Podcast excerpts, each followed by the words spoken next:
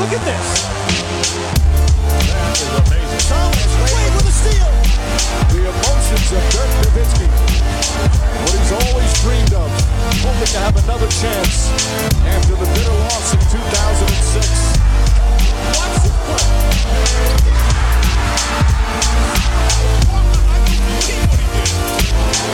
That is amazing. Hallo und willkommen zu Gutnext, dem deutschen Basketball-Podcast im Internet. Mein Name ist André Vogt und ich begrüße euch zur neuen Folge unseres kleinen, aber feinen Basketball heute mit der Rapid Reaction Nummer 57 vom 18.03.2021. Und die wird heute präsentiert von twitch.tv slash André Vogt und youtube.com slash Drehvogt. Ich weiß, ist nicht stringent, aber so bin ich. Ich bin ein wilder Typ. Ähm, was gibt es da auf Twitch? Wisst ihr mittlerweile, glaube ich, es gibt jede Woche dienstags den Fragenstream. Das ist quasi wie der Fragen-Podcast, nur halt live. Ihr reicht live die Fragen ein. Ich kann dann auch mal Webseiten aufrufen, da zeigen, wo ich meine Infos hernehme oder euch Statistiken zeigen. Das ist irgendwie ganz ähnlich natürlich wie der Fragen-Pod, aber auch ganz anders ähm, und macht echt eine Menge Spaß, auch vor allem wegen der Interaktion mit euch. Ähm, dann gibt es alle zwei Wochen am Mittwoch den NBA Weinkeller. Da gab es gestern die dritte Folge, wo wir jeweils einen absoluten Superstar äh, verarztet haben und ähm, drei, also zwei von uns gewählt und einen von euch vorgeschlagenen ja, Kult-Basketballer, der zwar nie All-Star war, aber irgendwie haben diese Jungs sich trotzdem bei uns in die Herzen gespielt und es ist echt, also es kommt bei euch unfassbar gut an, bei uns auch. Es macht so viel Spaß, einfach sich da einfach die alten Videos anzugucken und ähm, drüber zu reden und zu reagieren. Also es ist wirklich, es macht echt viel Spaß. Ich weiß gar nicht, was ich sagen soll. Und das gibt es natürlich immer live bei Twitch, da könnt ihr auch dabei sein, Fragen stellen, ne, chatten.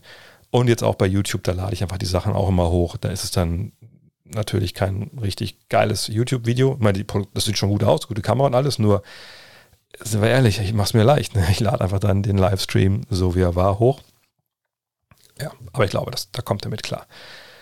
Heute Thema in der Rapid Reaction. Ja, die Trade Deadline steht kurz bevor, in einer Woche, genau, am 25. März ist es dann soweit. Danach geht dann Richtung Trade nichts mehr. Da geht dann natürlich dann die Buyout-Season richtig los.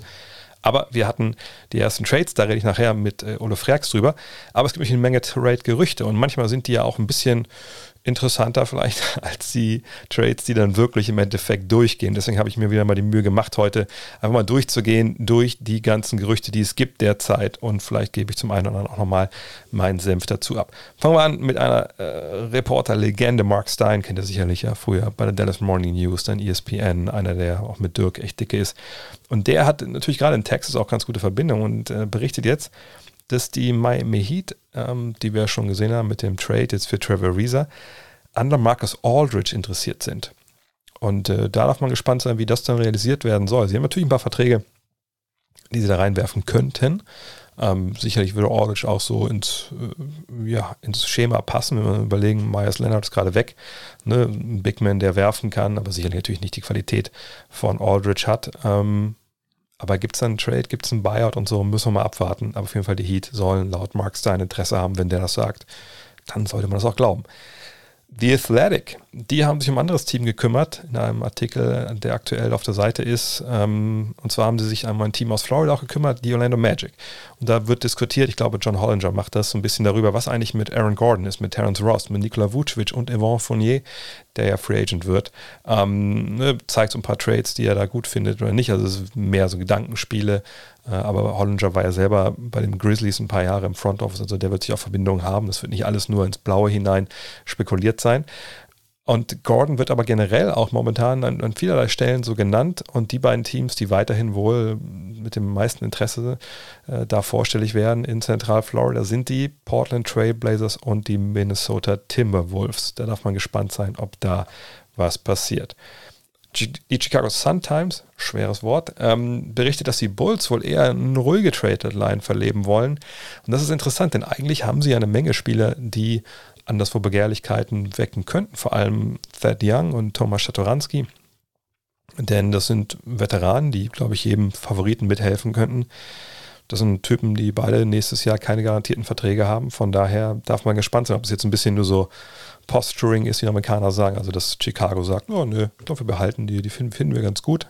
Nur um den Preis, das Interesse vielleicht ein bisschen nach oben zu treiben.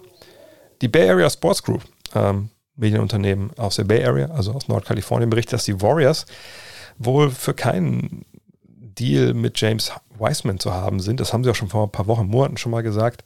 Ähm, sie würden ihn wohl nur abgeben, wenn wirklich ein Abo-All-Star kommen würde.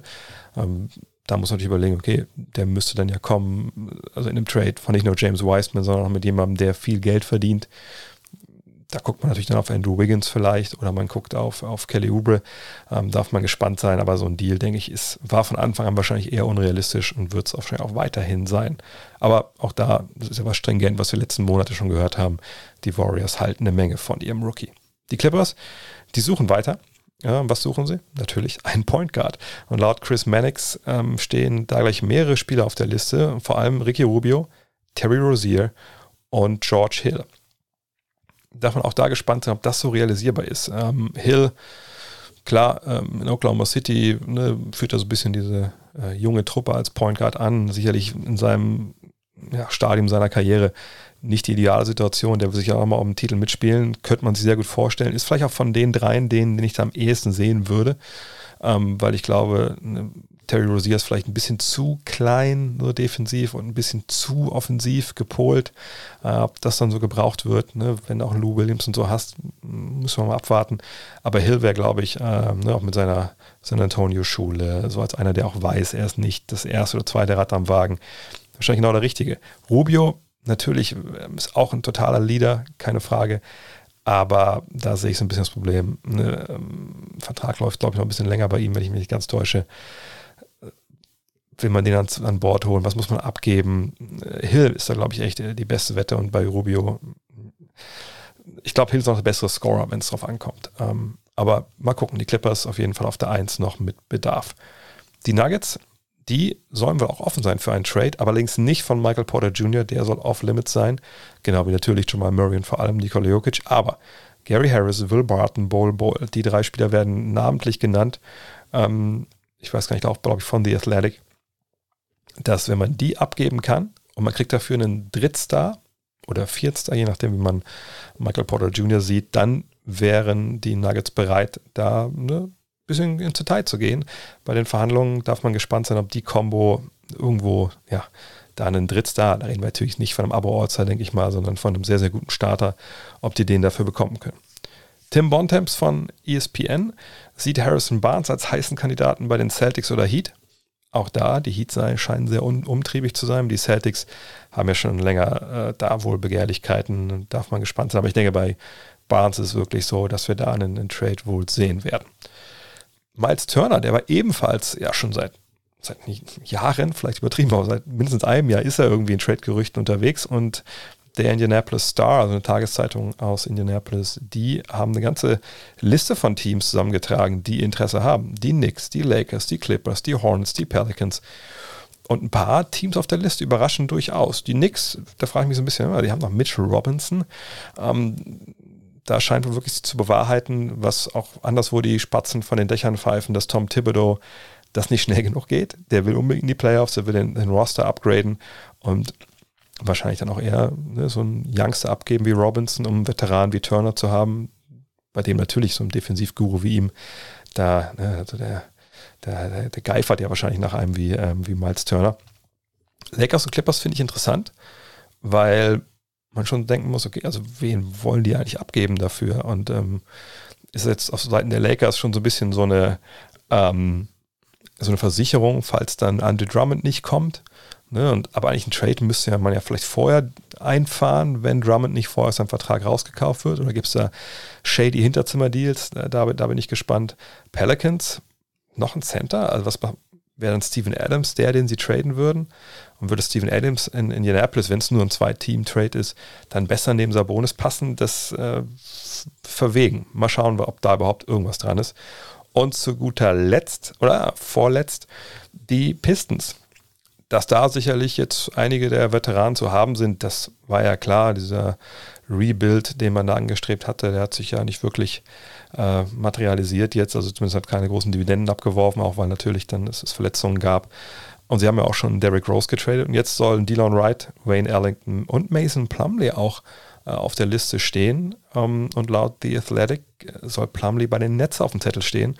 Und das wäre auch so ein Hinweis in ganz andere Richtung äh, in, in, Sachen Andre Drummond. Also ist Andre Drummond jetzt eher in Richtung Lakers unterwegs vielleicht. Das wird spannend sein. Ich glaube, so auf der Center-Position gibt es dann vielleicht sogar bei Trading Deadline die meiste Action. Wo es aber keine Action geben wird, das äh, ist bei den Dallas Mavericks angeblich. Denn Mark Cuban, einer der Typen, der natürlich in seiner Karriere als Chef der Mavs den einen oder anderen Deal mal durchgezogen hat, auch stellenweise kurz vor Saisonbeginn oder eben zur Trade Deadline, der hat jetzt gesagt, also wenn wir nicht wirklich jemanden bekommen, der unser Spiel als Star wirklich ändert, dann denke ich nicht, dass wir da irgendwas äh, einstielen werden. Denn ähm, okay, wenn irgendwer anders sagt, hey, äh, wir könnten einen großartigen Spieler hier haben, ne, wir wollen unser Team auseinanderreißen und wir, wir wollen die Teile loswerden. Klar, da hören wir dazu.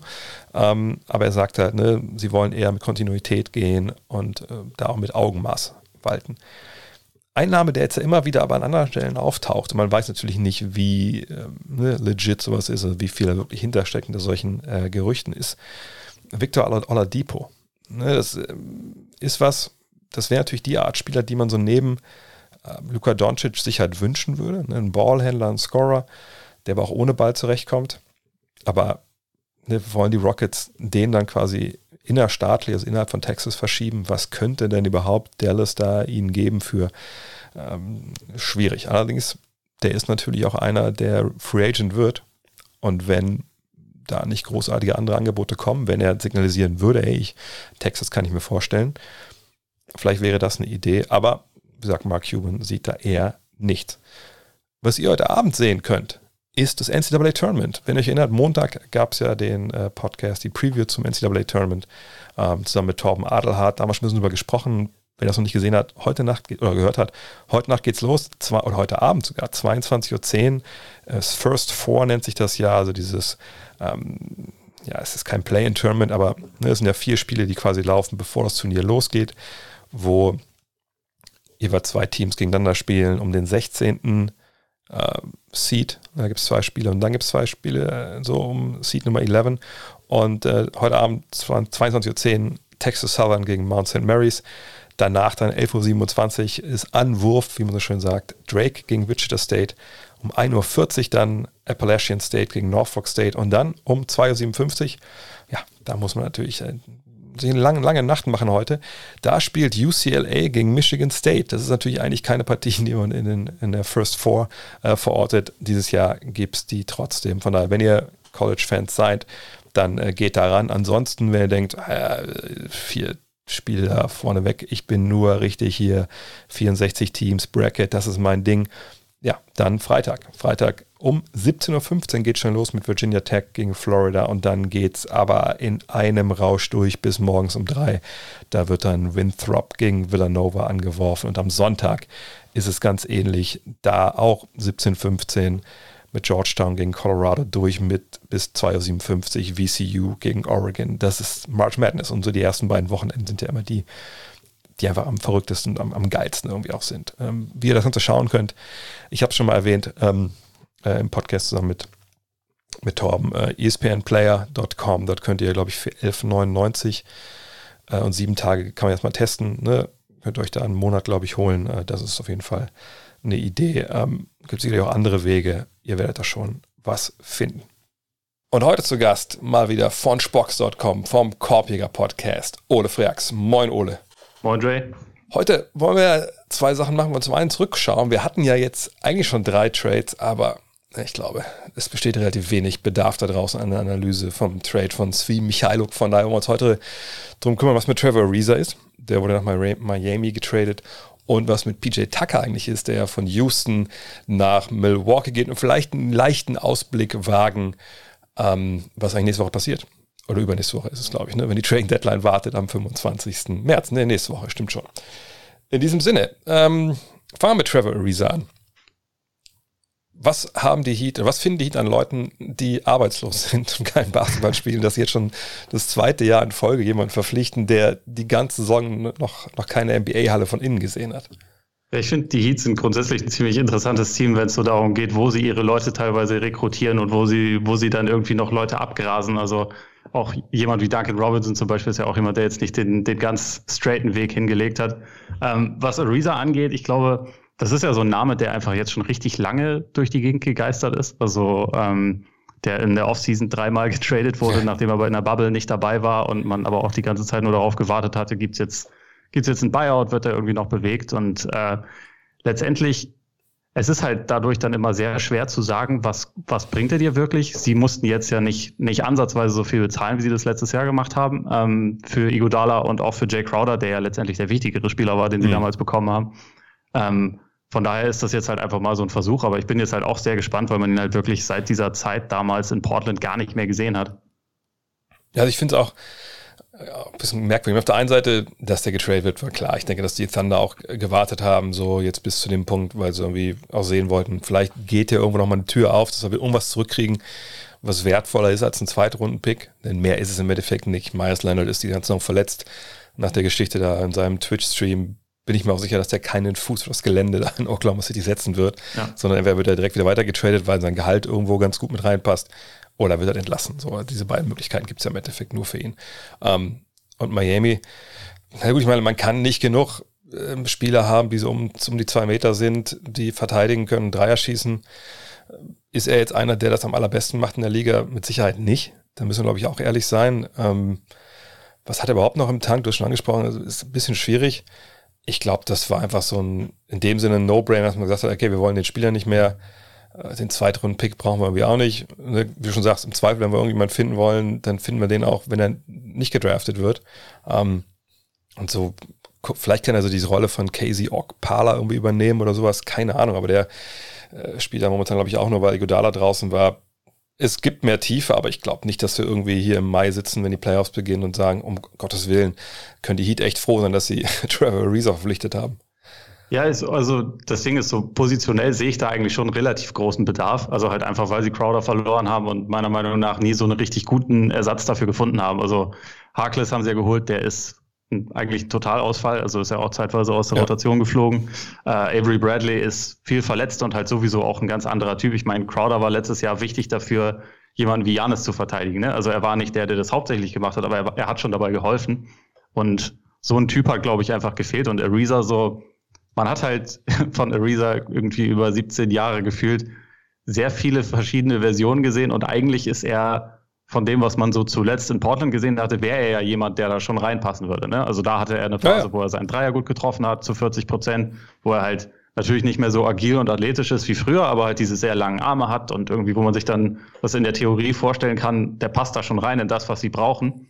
Meiner Meinung nach hätten sie wahrscheinlich ein etwas größeres Upgrade gebraucht gegenüber dem, was sie bisher hatten, aber so diese, diese Position und dieser Spielertyp ist halt an sich schon immer noch sehr, sehr wertvoll. Ich glaube, der ist auch der kann schon auch für Miami seinen Wert haben, auch wenn sie sicherlich lieber einen fünf, sechs Jahre jüngeren Trevor Reeser bekommen hätten. Genau, das ist der Punkt, ne, der mich einfach da so jetzt nicht in Jubelstürme ausbringen lässt, weil ich denke, man ist halt 35, hat jetzt ein Jahr plus ein bisschen mehr Monate noch, äh, wie gesagt, einfach nicht kompetitiv Basketball gespielt.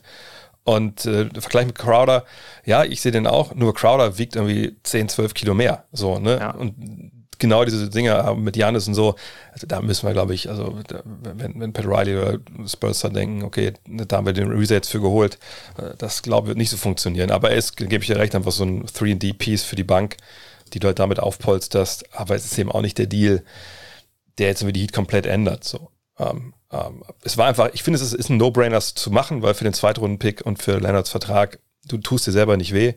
Ne, die, die Thunder auf der anderen Seite haben eben nochmal einen Draft-Pick jetzt, okay, ne, und einen Vertrag, den du irgendwo anders reinschmeißen kannst, wenn noch, sich noch was präsentiert. Von daher war es wahrscheinlich auch wirklich ein guter Deal für beide Seiten, aber ich denke nicht, dass beide ähm, sich damit jetzt unglaublich gut ver verbessert haben oder dass jetzt für Oklahoma da wirklich irgendein Deal zustande kommt, wo sie sagen, oh, den hätten wir nicht machen können, wenn wir jetzt Ariza nicht abgegeben hätten. Ja, das glaube ich auch nicht.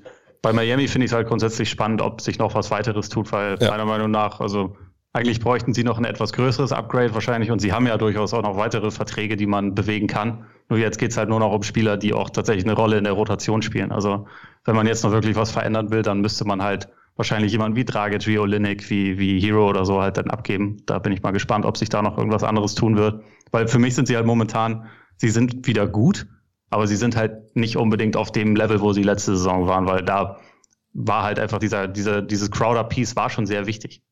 Ja, ich meine, wenn man überlegt, wo sie herkommen, momentan sind sie Vierter im Osten, das haben, glaube ich, viele wahrscheinlich gar nicht so auf dem Schirm, weil es sich ja auch tagtäglich wirklich krass ändern kann, weil es ja. so eng ist. Ähm, ich denke, klar auch, ne, Philly, Brooklyn, Milwaukee, die sind natürlich eine Stufe drüber. Ja. Auf der anderen Seite, ne, bei Miami, ich meine, vergangenes Jahr, wir haben auch schon darüber gesprochen, ne, die Bubble war sicherlich auch ein großes Thema bei den Heat vergangenes Jahr, einfach mit der Kultur, die sie haben. Ne, das war für die einfach wirklich förderlich, glaube ich, dass die da so zusammen waren und, und dass sie einfach auch einen Leader haben wie, wie Jimmy Butler. Aber ja, Crowder ist halt wirklich, der, der fehlt auf jeden Fall. Und aber ich weiß nicht, ob du jemanden wie Crowder jetzt noch findest äh, in der Draft. Außer du willst wirklich da so ans, ans Tafelsilber gehen und da gehört ja Hero sicherlich dazu. Tragisch, okay. Aber, aber Hero, wenn du den abgeben würdest, puh, dann muss schon wirklich was kommen, was dich wirklich eklatant besser macht. Ja. Und dann gibst du ein bisschen die Zukunft natürlich auch ab. Aber eklatant besser ist vielleicht ein gutes Stichwort, denn die andere Personalie, die jetzt auch relativ früh entschieden wurde, was mich ein bisschen gewundert ehrlich gesagt, ist natürlich die von PJ Tucker. Es ist zwar noch nicht offiziell durch, aber wenn, wenn Champs und vor allem Vogue, ich glaube, der erste war, das verkünden, dann müssen wir sagen, da steht wahrscheinlich schon ein Haken dahinter. PJ Tucker geht zu den Milwaukee Bucks. Ähm, in einem Deal, ja, wo man auch sagen kann, den Rest kann man vielleicht ein bisschen vernachlässigen. Also Rodion Skuruc kommt noch mit. Ähm, dann kriegen sie noch ihren 2022, glaube ich, Erstrunden-Pick zurück.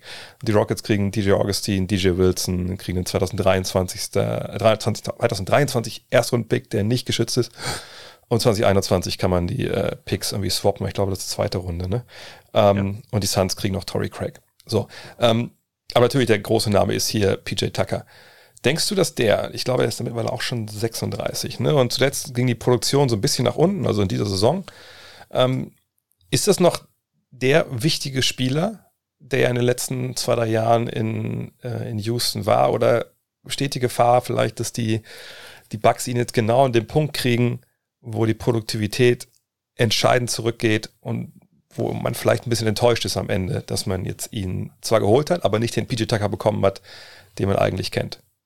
Ich bin so ein bisschen dazwischen. Also ich glaube, das, was man bisher in dieser Saison offensiv von ihm gesehen hat, war natürlich irgendwie so die Produktion von einem der schlechtesten Offensivspieler der Liga. Also äh, er hat fast gar nicht mehr geworfen und wenn er geworfen hat, hat er auch nicht gut geworfen, also auch nicht aus der Ecke, wo er eigentlich seit Jahren so der, der, ähm, der beste Spieler quasi der Liga war oder der, der die meisten Eckendreier halt versenkt hat. Ich glaube, dass sich der Teil, es, er kommt jetzt da natürlich nicht hin, um da irgendwie der Topscorer zu sein, aber das ist auch überhaupt nicht ähm, der Gedanke dahinter. Und ich glaube, von, von Janis und auch von Middleton, von Holiday wird er schon deutlich bessere Würfe bekommen, als er das jetzt in, in Houston getan hat. Deswegen kann ich mir schon vorstellen, dass es da wieder ein bisschen hochgeht. Und das Wichtigste ist aber natürlich einfach die Defense. Und ich glaube, da ist er, also man hat das in Ansätzen ja jetzt sogar noch sehen können und grundsätzlich über die letzten Jahre, er ist halt so der in Anführungszeichen Big Man, der ja nicht wirklich ein Big Man ist, aber halt irgendwie diese Position meistens aus, äh, ausgefüllt hat der so die meiste Erfahrung hat mit, mit Switching. Und das ist halt eigentlich die, die wesentliche Komponente, die den Bugs gefehlt hat, die sie halt versuchen in dieser Saison zu integrieren, was ihnen teilweise nicht so gut gelingt, weil sie halt sonst Bobby Portis und Brooke Lopez hatten, die jetzt dafür nicht unbedingt perfekt geeignet sind. Und also gerade Lopez hat sich halt über die letzten Jahre auch an diese, an diese Drop Coverage gewöhnt. Tucker bringt da ein neues Element rein. Und ich glaube, defensiv kann er da schon absolut weiterhelfen. Ähm, ich, es, es kann natürlich sein, dass es, dass quasi die viele Last, die er über die letzten Jahre tragen musste, dazu geführt hat, dass er jetzt einfach nicht mehr so gut ist. Aber ich glaube, die Situation in Houston, die halt von Anfang an in der Saison echt madig war und sich mit der Zeit auch kein bisschen gebessert hat, sondern eher verschlimmert hat. Ich meine, sie haben jetzt 18 Niederlagen in Folge kassiert. Ja. Ähm, die hat sicherlich nicht dazu beigetragen. Und für ihn geht es nochmal um einen neuen Vertrag. Er hat auch noch keine Meisterschaft gewonnen. Ich kann mir schon vorstellen, dass er da jetzt einfach dann auch mit einer bisschen bisschen anderen Mentalität nochmal äh, antritt in Milwaukee. Das wäre genau das Ding. Das wäre auch meine erste Frage, wenn ich ähm, da was zu sagen hätte bei den Bucks. Wie heißt der John Horst? Ne? Äh, das erste, was ich den Agenten von PJ Tucker frage, bevor ich überhaupt bei den Rockets anrufe, ist, glaube ich, ey, was, was mit PJ los? So, ne? also, ja. Setzt ihm das alles so zu? Weil ich meine, er ist so ein Typ, ich glaube ganz ähnlich so wie, wie, wie Draymond Green, der auch, als es dann in den Keller ging bei den Warriors, als alle verletzt waren, da hat man auch gesehen, das war dann nicht der Draymond Green, der er sein kann. Nicht, weil er irgendwie Dienst nach Vorschrift macht und, und ein schlechter Typ ist, sondern einfach, ne, ich glaube, es gibt halt Spieler, die brauchen dieses absolute Feuer in sich, um halt auf ihr Niveau zu kommen. Und, und sobald irgendwie einer da Wasser drauf kippt, aus welchen Gründen auch immer, dann geht es relativ schnell bergab, weil die auch relativ inselbegabt natürlich sind. Ne? Green natürlich defensiv, Ballhändler, aber ne, Scoring halt gar nicht. Und bei Tucker all die Sachen, die du schon gesagt hast, ne? verteidigen, switchen, ähm, Rebound natürlich und vor allem diese Eckendreier. Und wenn dann aber wirklich du nicht mehr weißt, wofür du das eigentlich machst, weil dass das in Houston dieses Jahr äh, nicht gut ausgeht, das war ja auch klar. Und ich bin mir relativ sicher, dass er auch schon relativ lange weiß, dass äh, da ein Trade kommen wird. Ähm, ja. Und dann glaube ich, wenn dir das dann fehlt, dann geht es einfach runter, egal wie sehr du professionell sein willst. So. Und ich, ich denke, ne, wie gesagt, wenn man da mit dem Agenten vielleicht spricht oder auch über Umwege mit ihm sprechen kann, und man hört halt, ja, ey, das macht mich total fertig hier. Ne? Ich habe über die Jahre hier alles gegeben. Dann kommt James vor der Saison hier erst gar nicht hin. Dann disrespected er uns hier alle, wie, die mit ihm durchs Feuer gegangen sind in den letzten Jahren ey, ich, ich würde ihn nur noch weg. So, und ich glaube, da kann man schon reinlesen, dass die Zahlen, oder kann man erwarten, dass die Zahlen, die man gesehen hat, und von der Dreierlinie waren es ja dieses Jahr nur 31,4 Prozent, du hast schon angesprochen, nur 2,7 Dreier überhaupt. Ähm, das ist das wenigste seit, was, seit drei, vier Jahren. Ähm, dass er dann nochmal wiedergeboren wird, vielleicht bei den Bucks, wo auch die Qualität der Würfe wahrscheinlich besser wird, einfach, ne, mit den, ja. mit den Jungs, die er da hat. Und du, aber das Wichtigste ist wirklich dieses Switchen, genau wie du gesagt hast. Und da bin ich echt gespannt, weil Jetzt ist Budenholzer natürlich gefordert als Coach. Wir haben dieses Jahr schon viele Experimente gesehen, da haben wir auch schon drüber gesprochen, als dann so ein bisschen das, dieses Gerede losging, oh, guck mal, die Bugs, die sind nicht mehr so geil und so. Und ich will echt jetzt sehen, was er die nächsten Wochen macht mit, mit dem. Ne, weil ist ja auch nicht mehr so viel Zeit jetzt bis zu den Playoffs. Wenn es jetzt einziehen wollen, dann ist jetzt wirklich die Zeit. Und das ist jetzt wirklich das Spannendste an dem ganzen Trade, finde ich. Was macht Budenholzer mit dem? Wie viel switcht der? Ne? Wie kommt Tucker da jetzt auch rein und so? Und ähm, das wird ein vielleicht so was Interessantes zu sein, was man jetzt so Richtung Playoffs sich noch so taktisch, glaube ich, bei den Bucks angucken kann. Ja, glaube ich auch. Also es, es, ich hatte bei ESPN Insider auch gesehen, dass ähm, letztes Jahr in den Playoffs hatten irgendwie die Bucks sieben Prozent von Screens nur geswitcht, während alle anderen Teams irgendwie bei locker, äh, also deutlich zweistellig waren und alle Teams, die irgendwie in die Conference Finals gekommen sind, irgendwie ungefähr ein Viertel geswitcht haben. Und sie waren da halt wirklich sehr, sehr verbohrt bei ihrem Ansatz. Ja. Und ich fand es ja über die Saison schon echt richtig, dass sie diesen das so ein bisschen aufgeweicht haben, aber sie sind immer noch eins der Teams, die das eher weniger macht.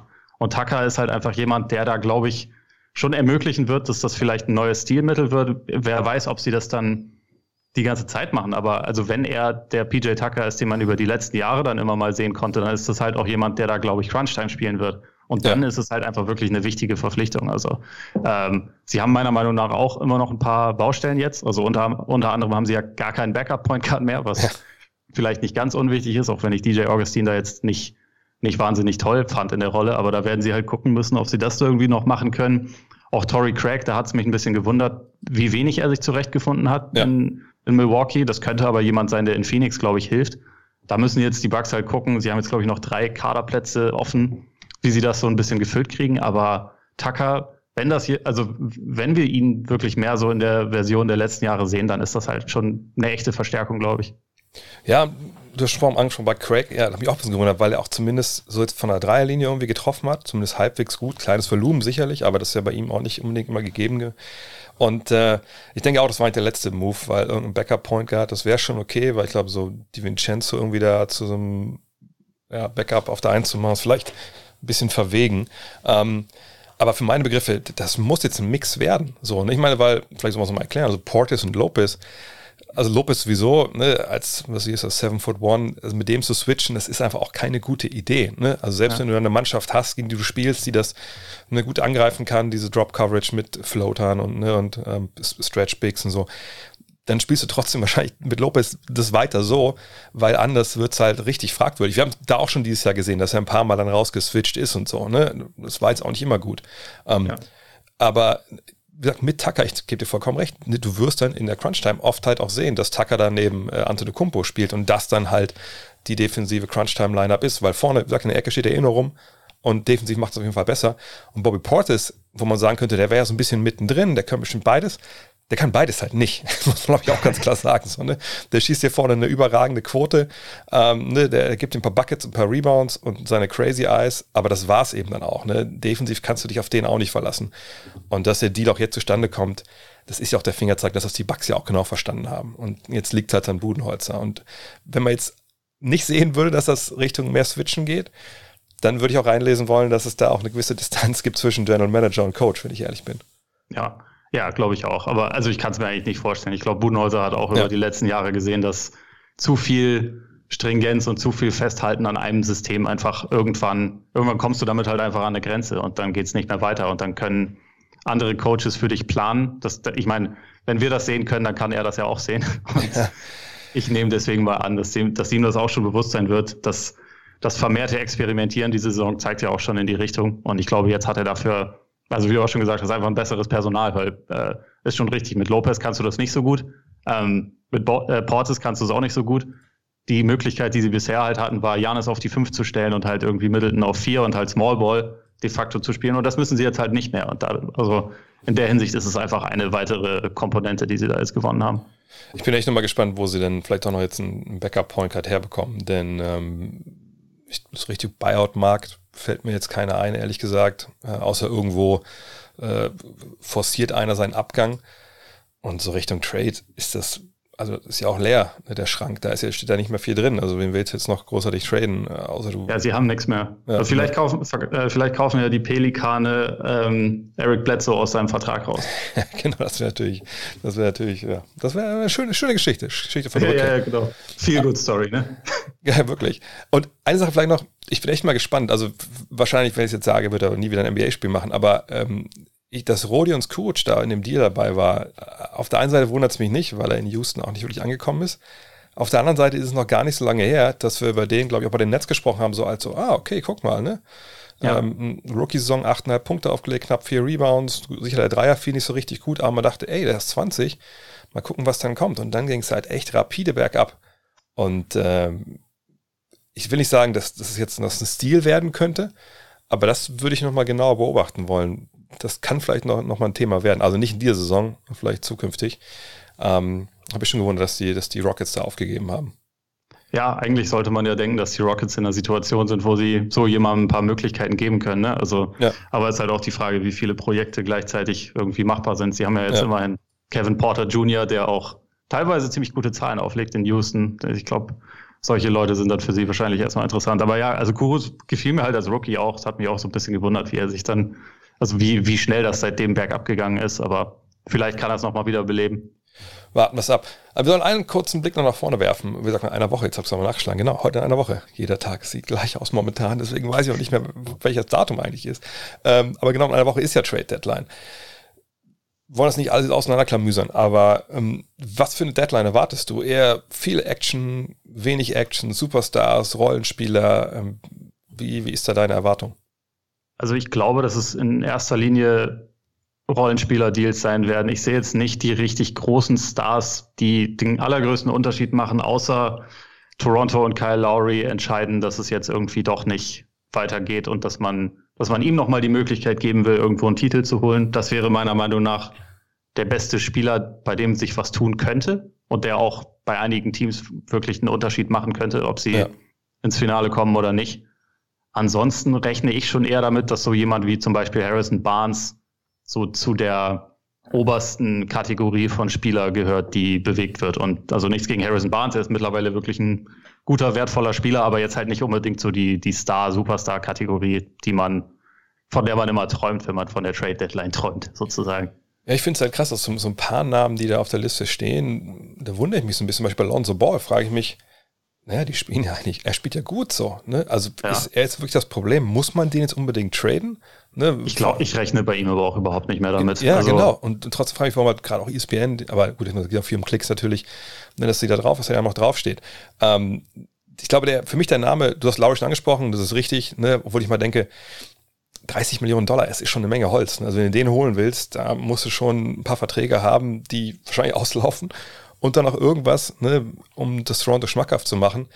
Klar, die werden sich auch ein bisschen daran orientieren, was das Lowry gerne will. Ne, das, das Gesicht der Franchise der letzten zehn Jahre gewesen. Ähm, aber dass da jetzt so ein richtig was zustande kommt, bin ich echt, bin ich gespannt. Ähm, für mich riecht das doch, wenn es wirklich auseinandergeht, mehr nach Buyout. Aber der Name, der, glaube ich, für mich äh, am interessantesten ist, ist der von, von John Collins, weil das ist ja ähnliches wie bei Ball. Man denkt eigentlich, ey, der legt ja eigentlich gute Zahlen auf. Also warum sollten die den eigentlich auf Biegen und Brechen abgeben wollen? Vor allem läuft es ja bei den, bei den Hawks derzeit auch. Und er ist ja, wie gesagt, da echt ein, ein großes Rad an dem Wagen. Ähm, und so einen jungen Power Forward, der ihm auch von draußen werfen kann, ne, mit guter Quote, den will sicherlich jeder haben. Nur, wie gesagt, ich weiß nicht, wie viel da wirklich Wahres hintersteckt ähm, oder ob es alles nur Gerüchte sind. Ja, es ist halt genau wie bei Ball, diese Restricted Free Agency-Situation, die da jetzt ansteht. Und äh, es war ja in der Offseason wurde das ja berichtet, dass die Hawks halt Collins auch was angeboten haben und das war ziemlich viel Geld, auch wenn ich die Zahl jetzt gerade nicht im Kopf habe, mhm. aber es war halt deutlich kein Max. Und er will aber gerne einen Max. Also er sieht sich aufgrund seiner statistischen Produktion, glaube ich, als Max-Player, äh, was da kann man jetzt drüber streiten, aber ich würde sagen, das offensive Talent hat er dafür wahrscheinlich schon. Ja. Aber ich glaube, das ist halt der Grund, warum das so aufgekommen ist. Und auch, es gab ja irgendwie zwischenzeitlich dann auch mal so ein bisschen, bisschen Un Un äh, Unstimmigkeiten zwischen ihm und Trey Young, der ja. wiederum ja das Gesicht der Franchise ist, seitdem jetzt der Coach ausgetauscht wurde, der ja anscheinend irgendwie mit allen sich nicht so gut verstanden hat, zumindest nach dem, was dann nachträglich berichtet wurde, gewinnen die Hawks jedes Spiel. Also vielleicht haben sie ihren Kurs jetzt auch korrigiert und denken, dann behalten wir John Collins und geben ihm ganz viel Geld. Aber ich glaube, das war halt ansonsten echt mehr so eine Situation, dass sie eigentlich schon ein bisschen viele Leute haben, denen sie relativ viel Geld zahlen. Also sie haben ja auch im Sommer Gallinari geholt, der eigentlich die gleiche Position spielt, aber jetzt halt dann von der Bank kommt als 20 Millionen Mann. Und wo man dann halt, glaube ich, irgendwann so ein bisschen überlegen muss, macht das äh, langfristig Sinn. Aber Collins ist halt für mich jetzt mittlerweile auch schon wieder jemand, wo ich denke, es würde mich wundern, wenn sich da jetzt was tut. Also vielleicht tut sich ja. da was in der Restricted Free Agency. Vielleicht macht da jemand ein Angebot, das unmoralisch ist und wo die Hawks dann nicht mitziehen. Aber ich, also ich, es würde mich jetzt sehr wundern, wenn sich da in Sachen Trade was tut, weil das halt auch so ein, das ist ja auch ein Team, das will unbedingt in die Playoffs. Ja. Eigentlich. Also sonst hätten die den Coach jetzt nicht ausgetauscht. Und dann einen der wichtigsten Spieler jetzt abzugeben, wäre für mich sehr, äh, sehr verwunderlich. Und ja, vor allem Ball ist halt der war ja Anfang der Saison halt in, die, in den Trade-Gerüchten, als er nicht gut drauf war. Und seitdem ist er der zweit- oder drittbeste Spieler der Pelicans. Also ja, ja. die werden den jetzt auch nicht mehr abgeben. Ja, und bei Collins, ich meine, das, klar gab es da atmosphärische Störungen, da weiß man natürlich aber auch nicht. Es ging ja wohl vor allem auch darum, wie Trey Young spielt. So, und jetzt hat man einen Trainer gewechselt, ne, die gewinnen. Also ich, ich kann mir nicht vorstellen, dass das da immer noch total hochkocht. Also diese Probleme, die es ja vor, vor Wochen und Monaten gab. Und dann denke ich wirklich, warum, vor allem Restricted Free Agency, ja, okay, wenn einer kommt und gibt ihm dann einen Max-Vertrag, Max aber jetzt mal ganz ehrlich, dann ziehst du einfach mit und dann ja. guckst du ein paar Monate später, was du damit machst. So, ne? Also da denke ich jetzt auch mal, da wäre ich einfach als Management, da würde ich die Füße stillhalten. So es sei denn, dass ein Agent dahinter, der im tierisch unter Druck sitzt, setzt, aber mein Gott, ne? von daher, ich bin echt gespannt. Also ich glaube auch, dass es eher auf, auf kleinere Deals äh, hinauslaufen wird. Und warum wir ehrlich sind, die größten Namen sind halt die, die dann Buyout bekommen. Andre Drummond ist vielleicht der Name, der der meisten dann so die nächsten Wochen, Monate mitbestimmen wird, je nachdem, ob er sich für die Lakers oder Netz entscheidet. Das scheinen ja so die letzten beiden äh, Teams zu sein. Äh, und dann muss man mal abwarten. Aber wer weiß, ne? das ist ja schön an der Trading Deadline. Vielleicht kommt irgendwer out of left field, die Amerikaner sagen, auch wenn das eigentlich ein Baseballbegriff ist und äh, wirft alles durcheinander. Aber ich gesagt, kann mir nicht vorstellen, welches Team das jetzt gerade sein würde. Es sei denn die Knicks, die Knicks, die Knicks, was man da jetzt alles so liest, dass die Vollgas geben wollen und biegen und brechen in die Playoffs. Vielleicht machen die noch was Wildes. Mal gucken. Ja, welche früher, früheren Thibodeau-Schützlinge sind denn noch auf dem Markt? Wer ist denn noch verfügbar? Jimmy, meine, Butler. Jimmy Butler werden sie wahrscheinlich nicht bekommen. Luol Deng ist, glaube ich, raus. Ne? Kriegt zwar noch Geld aus L.A., aber ist sicherlich nicht mehr dabei. Noah ist in Rente. Ja, ja da bleibt nicht mehr viel. Aber den könnte man ja vielleicht noch überreden. Ja, ja Noah, Noah und die Knicks, das passt sicherlich. Kriegt denn ja auch noch Geld von denen? Oh Mann. Es, es, kann gut sein. So, ja, wir kriegen kein Geld dafür, was wir machen. Von daher würde ich sagen, äh, danke Ole für deine Zeit mal wieder. Was gibt's äh, Neues? Gerne. Ich habe gesehen, du hast Power Ranking gemacht auf, auf Spox.com. Genau, ich habe ein Power Ranking heute gemacht, was bei dem ziemlich großen Mittelfeld in der Liga echt gar nicht mal so leicht ist. Aber ja, das kann ich mir vorstellen. Und sonst noch was? Coppiger Podcast? Macht ihr da was Richtung Trade Deadline? Ja, wir, also wir werden nächste Woche mindestens zwei Folgen machen, eventuell auch ein bisschen mehr, je nachdem, was so passiert. Ähm, gestern haben wir uns so ein paar Teams auf Real or Not Real angeguckt. Unter anderem haben wir auch den Ariza-Deal vorausgesagt, also oh. sind quasi on fire. Sehr gut, so, so soll das sein. In diesem Sinne. Dann sprechen wir uns in zwei Wochen wieder und wünsche ich dir, äh, lass uns einfach beiden gegenseitig eine wilde Trade Deadline wünschen, denn sonst ist es immer schwierig, so die Podcast-Stunde zu füllen, die man dazu macht. Absolut. Alles klar, in diesem Sinne, mach's gut. Jo, du auch, bis dann. Kommen wir zu den Programmhinweisen. Und ich sage euch eins, das ist ein Wochenende, ich habe es ja vorhin auch schon gehört, NCAA, da geht einiges, aber es geht auch in der NBA einiges. Und das Ganze geht dann los am 19.03., also am Samstagmorgen um 3 Uhr, die Mavs bei den Blazers, Luca gegen Dame Dollar. Das äh, ja, kann man sich, glaube ich, nicht entgehen lassen. Und man kann auch ausschlafen. Und muss dann am nächsten Abend gar nicht so lange aufbleiben, denn um 20.30 Uhr sind Trey Young und Co. zu Gast bei den Lakers und läuft ja recht gut bei den Hawks, was jetzt sechs Siege in Folge. Da darf man sehr gespannt sein zur Primetime. Nach der Tagesschau kann man auch was zu trinken holen und dann geht's los mit Hawks gegen Lakers und dann am Sonntag. Das hat echt schon so ein bisschen NCAA Tournament Vibe. 18 Uhr Pacers bei den Heat. 19 Uhr Thunder bei den Rockets. Ja, natürlich mehr ein Deep Cut, aber Pokoschewski sich anzugucken, das lohnt sich durchaus. 20 Uhr dann Pelicans bei den Nuggets und ab 20 Uhr 30 Celtics gegen die Magic. Und dann, wenn ihr nochmal aufbleiben wollt, unter der Woche am 24.03., das lohnt sich auch, morgens um drei Nets bei den Blazers. Da dürft es auch, glaube ich, richtig abgehen. Kyrie gegen Dame, auch da eine Menge zu erwarten. Google des Tages, das ist was, was euch ein bisschen helfen kann, direkt einzusteigen in die NCAA. Ich habe es mir auch durchgelesen. Ich hatte natürlich auch schon den Podcast mit, äh, mit Torben am Montag gemacht, den ihr auch gerne noch hören könnt. Ist auf jeden noch frisch. Ähm, und zwar ist es ein Ranking der 50 besten Spieler im NCAA Tournament. Spoiler Alert, es ist jemand aus Berlin mit dabei. Ihr findet das Ganze, wenn ihr googelt ESPN Ranking 50 2021 March Madness ESPN Ranking 50 als Zahl, 2021 als Zahl und dann March Madness. Viel Spaß damit. Und ansonsten war es das für heute. Morgen gibt es den Fragen-Podcast. Ähm, morgen Abend gibt es auch den nächsten Stream auf der Straße zu Larry bei twitch.tv slash André Vogt, wo ich dann mit der NBA2K spiele mit den Dallas Mavericks und die hoffentlich zu glorreichen Zeiten führe. Und nochmal der Hinweis auf äh, youtube.com slash Dre Vogt findet ihr jetzt auch den Fragenstream oder die Fragenstreams und vor allem den MBA Weinkeller zum Nachschauen. Und auch der, der Hinweis, wenn ihr Anregungen etc. habt, schickt mir es also tradecardnext.de. Ähm, ich probiere momentan ja viel aus ähm, und bin auch auf euer Feedback so ein bisschen angewiesen. In diesem Sinne, bis demnächst. Mach's gut, euer André. Hello. Look at this. The emotions of Dirk Nowitzki. What he's always dreamed of. Hoping to have another chance after the bitter loss in 2006. Watch this play.